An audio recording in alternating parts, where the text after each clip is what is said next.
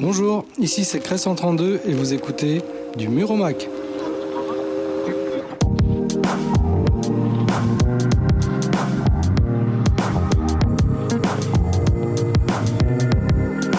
Bah, si c'est une heure, une heure, alors là, là c'est autre chose. Bonjour, je m'appelle Catherine. Et moi, Adrien. Et vous écoutez du mur au mic.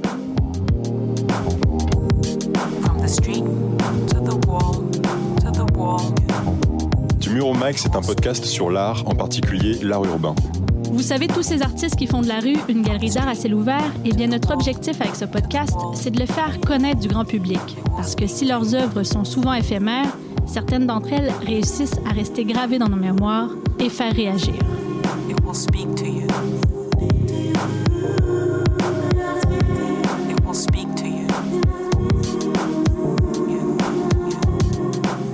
Nous avons le plaisir d'être en compagnie de Cré 132 euh, dans son atelier à Villiers-sur-Marne, en banlieue parisienne. D'abord, merci Cré de participer à du mur au mic.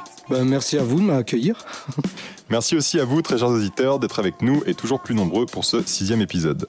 Si vous souhaitez voir les réalisations de Cré et comprendre son univers, rendez-vous sur son compte Instagram Cré132. Cré, tu as 47 ans? Exact. Tu viens de Champigny-sur-Marne. Tu fais partie de ceux qui ont contribué à l'émergence et à la reconnaissance du graffiti en France. Tu as été d'ailleurs lauréat du prix graffiti en 2017. euh, avec une particularité quand même, tu as été lieutenant dans l'armée de terre euh, avant de devenir artiste. C'est quand même peu commun, donc on voulait le mentionner. Euh, on va parler de ton enfance d'abord. Jeune, tu te passionnes pour le dessin, pour les bandes dessinées notamment. C'est ton cousin qui t'initie à tout ça. Après, tu commences à fréquenter des gens du monde du hip-hop. C'est à ce moment-là que tu fais euh, plutôt du lettrage dans tes cahiers. Et c'est un de tes voisins qui met le mot graffiti euh, sur les choses que tu faisais. Qu'est-ce qui s'est passé dans ta tête? C'était quoi ce déclic-là quand tu as entendu ce mot, quand tu as senti ce que tu faisais vraiment? Dès le départ, il y avait quelque chose qui m'appelait sans savoir ce que c'était. Mais dans beaucoup de choses, hein, que ce soit euh, le dessin, la musique, etc. euh, c'est comme s'il y avait quelque chose, une chanson qui me sonnait dans la tête. Et quand je l'ai vue, bah, je me disais, bah, c'est cette chanson-là. Exemple, euh, bah, voilà, mon voisin, euh, un jour, voilà, il avait un problème de vélo. Et je lui répare, je l'aide à le réparer, il m'invite chez lui. Et j'arrive dans sa chambre. Et en fait, dans sa chambre, je vois des, des, des graffitis faits sur feuilles ou sur des planches de bois. Et je lui dis, bah tiens, tu fais la même chose que moi. Et là, il me dit, ouais, je fais du graffiti. Et donc, euh, voilà, c'est comme ça que pour la première fois, j'ai entendu le, mot et le terme graffiti. La- ça a été la première personne, donc Quad, euh, qui a posé ce mot-là. Donc, euh, c'est comme ça. Comme pour le hip-hop. Le hip-hop, j'ai un souvenir où on se... J'écoutais déjà un peu de la, musique funk, etc. Et en fait, j'avais comme une musique qui trottait dans ma tête. Et je pars en voyage à Londres. Et je tombe dans une boutique où il y a des cassettes, des vinyles. Donc je rentre et je regarde. Et je tombe sur une cassette de Public Enemy. Donc je la prends, j'écoute. Et je fais, putain, c'est la chanson qui trottait dans ma tête. Donc voilà, c'est un peu comme ça. Euh, beaucoup de choses comme ça. En 89, donc à 16 ans, si je calcule bien, euh, tu assistes dans ton quartier à la réalisation d'une fresque de Mob 2, euh, un des premiers et principaux acteurs de la culture street art en Europe dans les années 80. Ce sera aussi un moment euh, important pour toi? Oui, c'est un moment. Après, je, voudrais juste amener une précision. Euh, c'est la culture graffiti. Moi, pour moi, c'est le graffiti. On n'est pas dans du street art à l'époque. Le street art, ça vient bien, bien, bien plus tard. Oui, Moto, mais Moto à l'époque, c'est un acteur euh, qui va euh, juste influencer euh, toute une génération. Moi en premier, euh, tous mes potes de l'époque. Et donc ouais, on a la chance que Motu vienne dans, notre quartier en 89, parce qu'il il vient deux fois, il va venir deux fois. Et en 89, il, va réaliser donc cette fresque Les jeunes espoirs de, nos cités. Et voilà, moi j'étais avec des yeux euh, tout ébahis. Euh, J'ai un souvenir que quand il avait fini, je portais les grosses poubelles remplies de bombes qu'on en laissait au, centre de jeunesse. Ouais, c'était c'était magique. Et voilà, et après Motu, bah voilà, il a un style tellement tellement à lui qu'il va influencer, euh, il, va influencer beaucoup de mes peintures aussi. Et puis les NTM, il y a les NTM der- derrière. Donc en 92, je vais, euh, je vais être sollicité pour réaliser des peintures dans mon lycée qui se situe à Champigny-sur-Marne, donc le lycée Langevin-Vallon. Et en fait, j'ai la chance que dans mon entourage, il y a des personnes qui connaissent Psychose et Crise. donc euh, des, des gars des 156. Et en fait, je vais les solliciter pour venir faire cette peinture avec moi dans, mon lycée.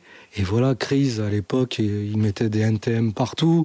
Donc euh, voilà, euh, euh, j'ai mode tout aux autres nous, il y a crise derrière. Donc pour moi, c'est les acteurs. Pour moi, c'est les grands frères acteurs du graffiti. Donc c'est génial, quoi. Si on revient aux origines du graffiti, pour une version plus américaine avant qu'elle arrive en France, euh, on, on revient donc dans les années 60 avec euh, des, des taggers très connus, avec notamment Cornbread à, Phila- euh, Cornbread à Philadelphie ou encore Taki 182, Ouais, ouais, 3668 exactement. à New York. Et à l'époque, l'objectif c'était vraiment de, de recouvrir la ville avec leur signature, donc on appelait tag, Mm. pour un besoin de principalement de reconnaissance et de visibilité. Et assez rapidement, euh, pour se démarquer des autres aussi, entre euh, taggers, les, tags vont prendre de la profondeur et devenir un réel travail calligraphique avec différents styles de graphes euh, tels que le wild style, le flop ou encore le bloc. Ce qui représente à l'époque une petite révolution puisque dans la calligraphie, puisque la qualité graphique dépasse le besoin de visibilité derrière. Tu dirais que pour un, graffeur qui commence aujourd'hui, la maîtrise de ces différents styles, c'est un passage obligé?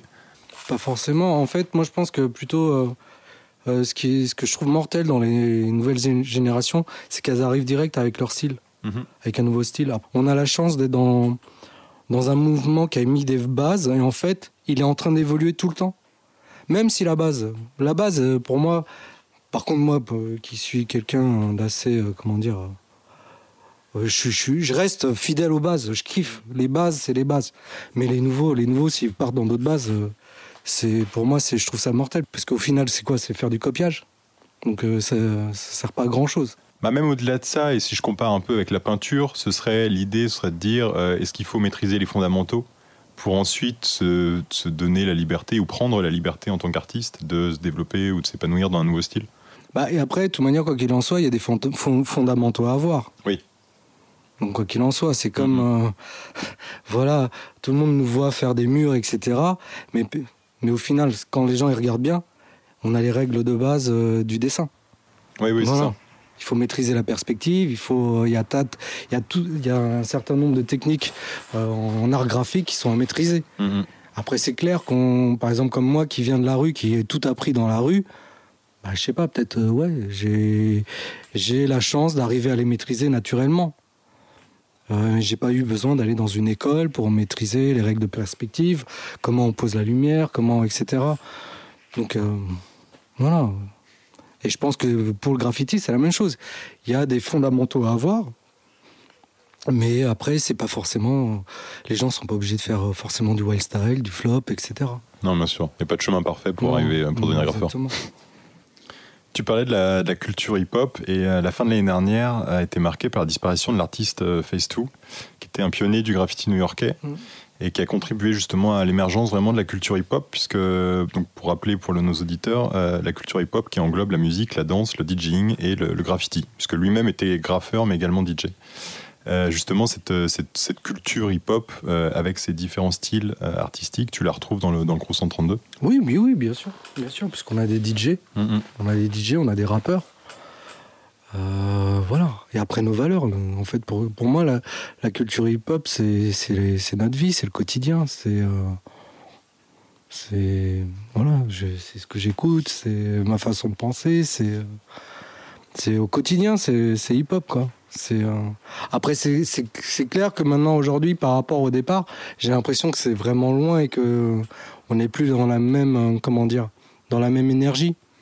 Puisque moi au départ tout est on découvrait tout tout voilà il y avait un- une telle synergie une telle euh, une- un tel besoin de d'une soif. Et on avait vraiment une soif de pousser le truc plus loin de voilà c'est quand voilà la journée on peignait. Le soir c'est où le- où est-ce qu'il y a une soirée hip hop ouais où est-ce qu'il y a un magasin hip hop ouais où est-ce qu'on peut trouver je sais pas euh, les dernières filas les dernières euh, voilà il fallait être hip hop tout le temps. C'est et puis après comme on était super influencé par les États-Unis aussi donc euh, voilà comme ça mettait euh, voilà c'est pas comme aujourd'hui. Aujourd'hui euh, aux États-Unis ils pondent un truc la seconde, tu l'as en France. À l'époque, il y a des trucs, on les avait euh, 3-4 ans après, voire 10 ans.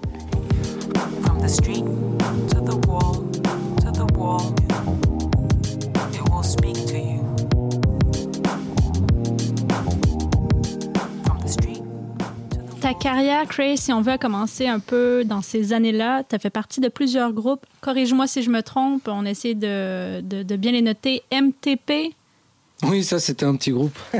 on a aussi BOP, qui était aussi un petit non, groupe. c'est pas là. BOP, c'est DOP. DOP, DOP, voilà. Ouais.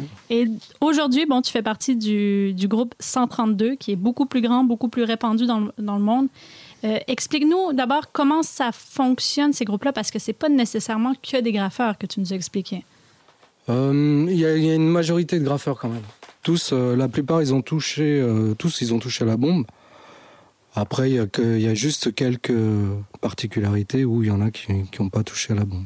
Et ces gens-là, ils font quoi? C'est des artistes, euh, Bah, de après, dans le musiciens, groupe, tu des... peux avoir des graffeurs qui sont DJ, tu peux avoir des graffeurs qui sont. euh, c'est des rappeurs, c'est des groupes et qui sont assez connus. Euh, T'en as d'autres, bah voilà, je sais pas, ils font de la, musi- de la musique électronique. T'en as d'autres, ils font des marques de vêtements. En fait, je trouve que j'ai de la chance d'avoir d'être dans ce groupe-là et que c'est un groupe où on sent encore l'idée du de comment dire du hip-hop et de la base, c'est-à-dire où les les disciplines sont encore euh, toutes ensemble. C'est ça qui est cool. On parle de crew et c'est vraiment un élément central dans la culture graffiti. Euh, Qu'est-ce qui fait, à ton avis, que cette pratique, qui initialement relativement solitaire, puisque ça demande beaucoup de travail euh, d'un point de vue individuel, pour de, de dessin, même si euh, c'est des, des DJ ou d'un. Il y, a- beaucoup de travail, on va dire, à la maison, euh, en amont, pour pouvoir de- derrière être abouti en tant qu'artiste, deviennent rapidement une pratique collective à aller justement à faire partie d'un crew et à, devenir un groupe. Il y, a, des personnes qui n'ont pas eu le besoin de, nécessairement de faire partie de groupe, ou alors ils vont faire de pa- partie de groupe, mais assez.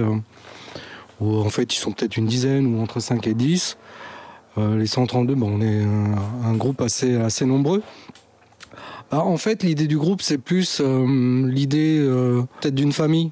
Peut-être qu'au final, on a eu des périodes, chacun a eu des périodes où, dans sa vie, la famille, sa vraie famille, ne correspondait pas à, à ce qu'il envisageait ou sa vision de la famille. Et peut-être qu'on a eu tous besoin de, de s'associer ensemble pour créer cette famille-là. Et d'ailleurs, vous, vous rencontrez, un petit fait ane- anecdotique, euh, chaque 132e jour de l'année, vous essayez du moins, c'est ça le... En fait, l'idée, elle est partie comme ça au départ. C'était de se dire, on se réunit euh, au 132 132e jour de l'année, ou aux alentours. Donc, euh, je crois qu'il tombe en mai. Vous faites un projet dans ce temps-là ou euh, Oui, on va faire un mur. On va trouver un endroit, on va faire un mur où tout le monde va pouvoir peindre ensemble. si on reste sur créer, créer l'artiste, Mhm. on, est, on est dans ton atelier, donc il y a, y a tout- toutes les toiles que tu produis aujourd'hui. Euh, en termes de process de création, justement, quel, quel est ton process? Enfin, Où est-ce que, un, tu puises euh, toute cette inspiration? Tu parlais tout à l'heure des différents univers que tu développes et qui vont nourrir tes toiles. Mhm. Euh, mais voilà, quel, quel est ton, ton process de création? L'étoile, ça va être beaucoup des bases de photos que je vais modifier, que je vais retravailler. Pour les trains, en général, c'est aussi des bases de mes photos. Par contre, sur les visages, etc., ça va être beaucoup de recherches sur, euh, sur bah, voilà, le web, etc., ou dans des magazines. Sur beaucoup de mes boulots, je, je mets un point d'honneur à, à re- redessiner beaucoup, surtout quand je fais des murs en extérieur. Donc là, on parle des visages féminins, des animaux. Oui, des animaux. Euh, En fait, en fait, euh, tout mur que je vais faire à l'extérieur, je vais le redessiner parce que pour moi, c'est euh, j'enregistre. C'est comme si je, je- voilà, je remplissais ma carte mémoire. Mm. Et après, euh, ça me facilite euh, au moment de, de l'exécution. Où en fait, je vais m'attarder à l'essentiel. C'est-à-dire, ouais, il faut que mes yeux, ils- il faut que, je sais pas, voilà, là, les couleurs, elles soient douces, etc. Mais il y a un choix qui est fait sur l'impact visuel que l'œuvre aura. Enfin, je pense notamment à ces visages féminins où, si je dis pas de bêtises, le visage est en noir et blanc et derrière, les graphes que tu vas apposer sur la peau ou sur le visage, eux vont être en couleur Ouais. Euh, pour, pour qu'ils ressortent encore plus. Mm. Il y a, il y a- il y a ce- cette recherche, on va dire, aussi entre euh, la. En fait, il y a des messages. Quand je fais ça, il y a des messages parce qu'en fait, je considère que, euh, tu vois, c'est euh, le noir et blanc, c'est comme si tu as figé le temps. Hmm. Et quand je remets de la couleur, c'est comme si je remettais de la vie. Tu vois, des fois, je vais choisir des couleurs et en fait, ça a une signification. Mais tout le monde ne le sait pas. Et quand tu dis que tu utilises des photos que tu as prises toi-même, euh, notamment, tu, tu, tu prends des photos aussi dans la vie de tous les jours? En fait, la photo fait partie de mon travail puisqu'au final, qu'en fait, je dois m'inspirer de ce qui existe pour, pour faire mon travail et ajouter mon, mon côté à moi dedans. Donc en fait, je suis obligé d'avoir de la photo. Parce qu'en fait, c'est ce qui m'entoure qui me nourrit en fait. Voilà, je vais regarder quelqu'un quelqu'un dans la rue et en fait, c'est je sais pas son, son expression ou son ou juste une tenue vestimentaire qui va m'attirer pour me donner une idée sur quelque chose. Qu'est-ce qui est la différence de technique peut-être quand tu fais de la toile? Parce que là, je regarde et comme tu dis, il n'y a pas de petites gouttelettes de peinture, euh, que tu fasses un mur ou que tu fasses une toile. Est-ce qu'il y a une différence de technique que tu fais? oui, Est-ce que c'est la... bah, c'est la buse. En fait, moi, je, pour faire ces toiles-là, je vais utiliser ce qu'on appelle le cap magique, qui est en fait un, un plastique que tu mets euh, devant la buse qui permet d'arriver à, à faire des, des traits euh, super fins. Après, en extérieur, le mur, bah, c'est le trait, c'est proportionnel à ton, à ton mur. Même si j'ai la- j'ai cette particularité et que voilà, dans toutes les personnes qui, me- qui me connaissent, elles savent que je fais vraiment des traits très très très fins avec un aérosol. Il y a des toiles euh, où on voit euh, le Cray 132 sur des, ra- euh, sur des trains de métro, des, des wagons de métro juste là. Non, il y a écrit crime. Ah, et lui derrière, Cray 132. Ah merde, je Et puis après, on regarde d'autres toiles. euh, Il y a des visages de femmes, il y a des animaux. Euh, comment ça s'est passé, cette évolution-là? Est-ce que ça s'est passé justement? Est-ce que c'est une évolution que tu as fait ou est-ce que c'est justement ce, ce parallèle-là que tu fais du graphe aux toiles? Je suis pas un traîniste comme on appelle dans le milieu. Et euh, mais à un moment donné, j'ai beaucoup vu beaucoup de choses et en fait, c'est comme si je voulais donner une fenêtre à la personne qui allait voir mon travail, une fenêtre sur des choses que j'ai pu voir. Donc en fait, c'est pour ça qu'il y a beaucoup de trains euh, qui apparaissent dans mon travail. Et peut-être à la fois, c'est comme si euh, peindre ces trains-là, c'était quelque chose que je faisais par procuration. Il y a, il y a ces deux aspects-là. Après, je peux pas vous dire aujourd'hui quelle est ma démarche, parce qu'en fait, c'est un truc qui est en train de... C'est comme si j'avais un puzzle dans le désordre qui va s'assembler à un moment donné. Travailler les visages, bah ouais, parce que c'est l'humain. Mais dans, les visages, bah voilà, comme ce visage-là que tu vois, il y a, quelque chose derrière aussi. C'est pas juste mettre un visage pour mettre un visage. Comme euh, mes animaux. Mes animaux, en fait, il faut regarder. Y a... Ça fait partie de tout un ensemble. Un de ces jours, quand, tout sera posé, bah, tout le monde va comprendre. Donc euh, je suis en permanence en train d'évoluer et je j'arrive pas à être figé dans un un axe précis. C'est pour ça que j'ai besoin de plein d'univers. Et surtout que ton style a beaucoup évolué. D'ailleurs, ben, juste changer de blaze euh, à travers le, le temps. euh, tu voulais peaufiner ton lettrage et tu es devenu Cray 132. J'ai en fait la ma période où j'ai eu euh, plusieurs blazes a duré peut-être un an ou maximum un an et demi. Donc là j'ai eu je sais plus 4 5 blazes où en fait je cherchais des lettres qui me qui me correspondaient et que je trouvais assez assez que je maîtrisais plus facilement que d'autres et qui me plaisaient voilà. En fait même dès le départ hein, je sais que dans ma tête je veux un Y. Alors que quand tout le monde regarde euh, ou que d'autres euh, graffeurs vont essayer de faire mon, mon, mon, blaze, ils se disent mais le Y c'est une tannée. Parce qu'en fait le Y c'est une des plus c'est une des plus dures euh, lettres à maîtriser, mais je voulais un Y. Et en fait, la seule évolution qu'il y a eu dans mon blaze, c'est qu'au départ, je fais Créwan. Et qu'en fait, aujourd'hui, peut-être pour marquer la période où euh, j'étais Créwan et quand je suis rentré Cré 132, bah, j'ai fait Cré 132 qui marque mon attachement au groupe en fait. Pour rester justement sur la série des, visages que tu représentes, euh, tu disais dans une autre interview que la base du hip-hop et du graffiti était de faire passer un message. Euh, ces visages, on a pu les voir bah, sur de nombreuses toiles, également sur les murs que tu avais réalisés pendant, le festival. Donc, pour, pour, l'auditeur qui n'a peut-être pas les photos sous les yeux, ce sont des visages de femmes d'origine ethnique différente et agrémentés de graffiti pour certaines. Là, Mm. tu as eu des nouvelles séries, justement, ce qui rejoint un peu ce que tu dis sur le fait que ton, ton, ton inspiration peut évoluer dans le temps. Euh, mais ce, ce souhait, en tout cas, de représenter la femme, on va dire, avec, avec un grand F, il vient d'où? Je sais pas, c'est la femme pour moi, elle est importante. Et qu'il faut. Bah, et voilà, c'est ma façon de, de la remettre sur un piédestal et, euh, et, de, et de la mettre en avant. Euh, et puis après, c'est peut-être aussi mon côté féminin qui, qui parle. euh, Voilà, donc euh, voilà. c'est Et après, je voilà, par contre, j'aime bien la grimer. Donc je vais grimer le visage et euh, pour faire des clins d'œil à mes racines. Donc mes racines, c'est le graffiti, c'est c'est tout ça. Mm. Donc euh, en fait, c'est un jeu, je m'amuse. Je m'amuse.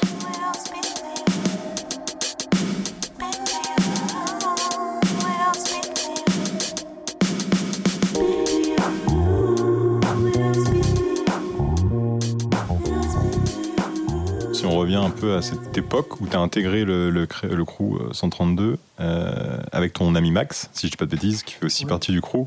Oui, Euh, c'est un des pionniers, euh, il fait partie de ceux qui ont fondé le 132. Vous avez réalisé de plus en plus de fresques euh, pour des projets. Et Mhm. c'est vrai qu'aujourd'hui, euh, il peut y avoir des sortes de connotations ou de stéréotypes sur le mouvement graffiti qui a un lien vandal un peu, un côté sauvage. Et vous, euh, il y a eu un parti pris à un moment justement de, de mettre un peu votre, votre art au service euh, bah, du- d'un public et de travailler avec des collectivités sur des projets artistiques. Euh, C'était quelque chose d'important pour toi à ce- à cette époque-là? Bah, en fait, c'était un choix, hein, un choix où, en fait, euh, à la fois pour Max et moi, même si j'avais, moi à l'époque j'avais un autre, travail, en fait, l'idée c'est d'arriver à, faire un business avec. En fait, je pense que pour ma part, j'avais un tel attachement à la peinture que je voulais arriver à, m'éclater qu'avec la peinture. Parce que, voilà, travailler pour un patron, c'est c'est énormément de contraintes. C'est au final renoncer à une certaine liberté. Et euh, pour moi, j'ai été toujours quelqu'un d'assez euh, libre dans ma tête et, euh, et il, fallait, il fallait à tout prix, je trouve, un chemin qui puisse me donner une certaine forme de liberté dans ma vie de quotidienne, en fait. Après, c'est clair que euh, quand tu parles de... Ouais, on a fait des peintures pour les collectivités. Et pour moi, il n'y a aucun lien avec le graffiti dans ce qu'on a fait, même si parfois il y a des fresques où il y avait des lettrages. Moi, pour moi, je vois comme de la déco. On faisait de la déco. D'accord. Voilà, c'est plus de la déco. Sauf qu'on utilisait l'aérosol.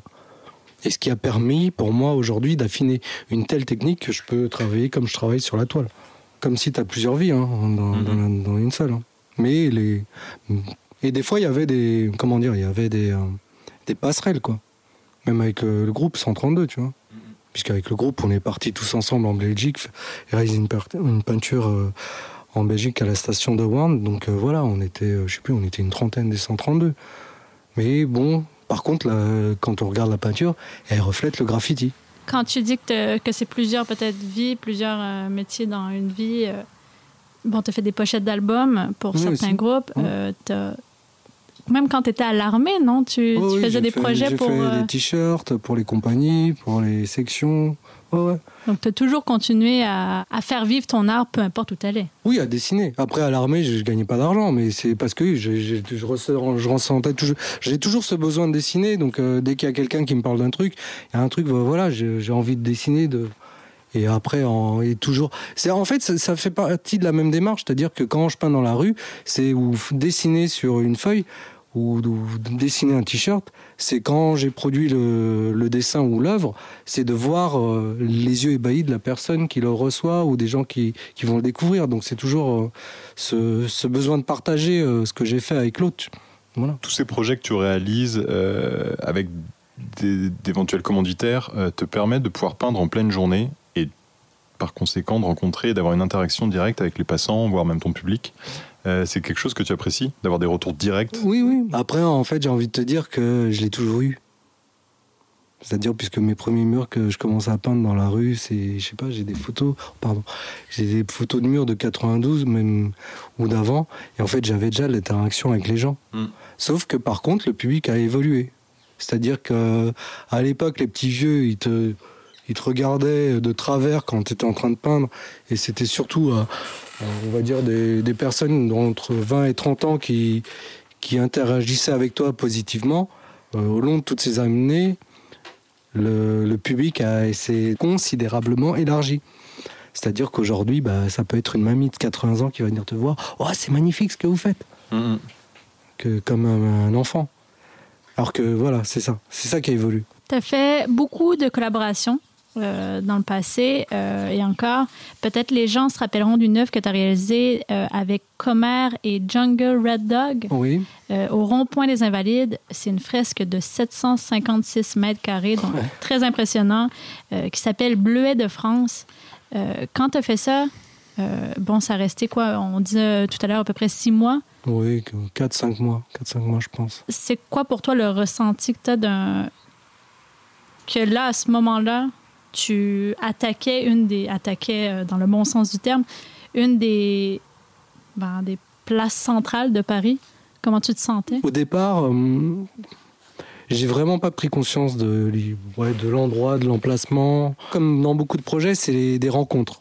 Euh, premier rendez-vous, j'ai rendez-vous avec le gouverneur des Invalides, le général Saint-Chamas, qui était en tenue, euh, en tenue de sortie, donc avec euh, toutes les médailles qui sont positionnées sur sa poitrine. Et je me dis, ah ouais, quand même. Chef de corps du premier REP, donc euh, régiment euh, étranger.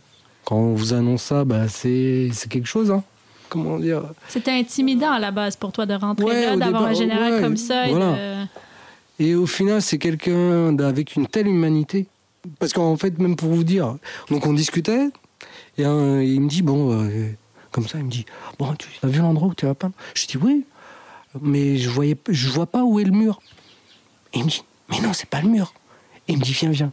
Et il m'emmène dans des toilettes où il y a une petite lucarne, et il monte dehors. Et je regarde, je fais, mais mon général, il n'y a, pas de- y a pas de mur là. Il me dit, mais t'as pas compris, tu vas peindre par terre. Je fais non sérieux? Il me dit ouais c'est ça. Et en fait c'est ce côté en fait c'est que ce côté il a un côté abordable. Et très vite on discute et euh, je trouve qu'il y a un truc qui passe des valeurs. On a les mêmes valeurs etc. Et donc très vite on arrive dans, ce fameux bureau cette réunion et euh, plus on parle et plus euh, je suis comment dire je suis attiré par le bleuet parce que en fait quand il commence à raconter l'histoire même si je connaissais déjà un petit peu avant parce qu'au final, dans l'histoire, le bleuet, c'est des infirmières à l'époque euh, qui étaient aux Invalides pendant la, Première Guerre mondiale, qui vont se dire on va faire euh, donc un bleuet, je crois qu'au départ il est en, en papier, qui vont vendre euh, sur le trottoir pour récolter de l'argent pour les, à l'époque les soldats qui sont en soins. Et en fait, d'un coup, je commence à sentir l'importance du truc, etc. Et ça me parle. Parce qu'au départ, j'étais arrivé avec une maquette. Et comme je pensais que c'était un mur, j'avais fait un bleuet, mais très réaliste. Et quand on me dit que c'est au sol, je dis, ouais, mais là, vous me dites qu'il faut que je le fasse à peu près en 10 jours.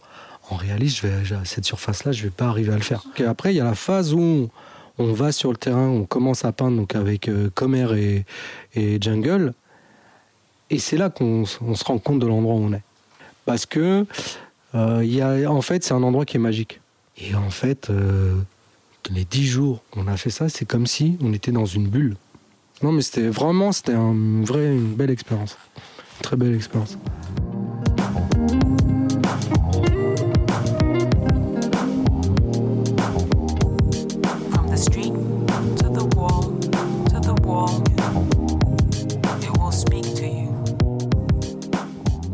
Complément des- du travail que tu réalises dans ton atelier ici ou pour des collectivités comme on a pu l'évoquer, euh, tu encadres depuis un certain nombre d'années des ateliers pour les enfants dans les cités, avec Mhm. notamment euh, Emmaüs, afin de faire découvrir le graffiti, mais même plus largement le dessin. Euh, C'est important pour toi de transmettre ton savoir et plus particulièrement à ce public des cités? C'est quelque chose où on partage, c'est-à-dire c'est un moment. Voilà, les enfants, c'est juste du bonheur, donc c'est magique. C'est euh, les enfants, ils te nourrissent. L'été dernier, j'ai fait un atelier pour un, centre d'autistes, mais c'était ouf. Voilà, c'était ouf parce que euh, euh, je, me, retrouve avec euh, donc cinq enfants autistes. J'ai des animateurs qui me disent. alors je leur explique aux animateurs avant, je leur dis bah écoutez. Là, on va essayer de faire une petite séance de dessin. Non, je vais leur faire essayer de leur. le- on va faire ensemble leur nom en façon graffiti, en lettres graffiti. Et, euh, et voilà, et ça, ils me disent Ouais, mais tu penses que ça va durer combien de temps? Oh, Je sais pas, une petite heure. Et là, ils me regardent et me disent Non, mais nous, on on n'arrive pas à les tenir entre 5 et 10 minutes. Bonne chance. voilà, c'est exactement c'est ce que ça voulait dire. Et ils ont fait une demi-heure avec moi. Ils m'ont dit Comment t'as fait? Je sais pas, moi. Ben, on dessinait. Mais c'était voilà, c'était c'était ouf. Alors, C'est enrichissant des deux côtés. ouais, c'est enrichissant des deux côtés. En plus, euh, comment dire, ce qui est ce qui est génial avec les enfants, c'est que c'est de voir après que la fierté qu'ils ont quand ils vont, ils viennent avec leurs parents et qui et qui leur montrent et euh, on voit que tu vois qu'ils se grandissent de montrer à leurs parents et en fait pour moi c'est ça qui est génial. Cray, nous arrivons à la fin de l'entrevue déjà. Euh, ça sera un été un peu chamboulé euh, par la crise du COVID. Qu'est-ce qu'on peut te souhaiter pour euh, tes projets euh, de cet été ou peut-être à moyen terme? Bah écoute, moi la seule chose qu'on peut me souhaiter que je puisse peindre le plus longtemps possible. Voilà, c'est tout. Même si, euh, si je pouvais à 70 ans, avec mon défibrillateur, aller peindre, ce serait génial. ou vandaliser, ou je sais pas, ou faire des tags dans la rue, euh, avec ma chaise roulante. Ouais,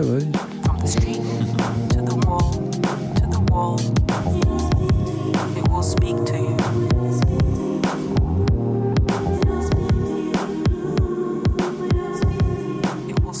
Cré, merci beaucoup pour le temps que tu nous as accordé.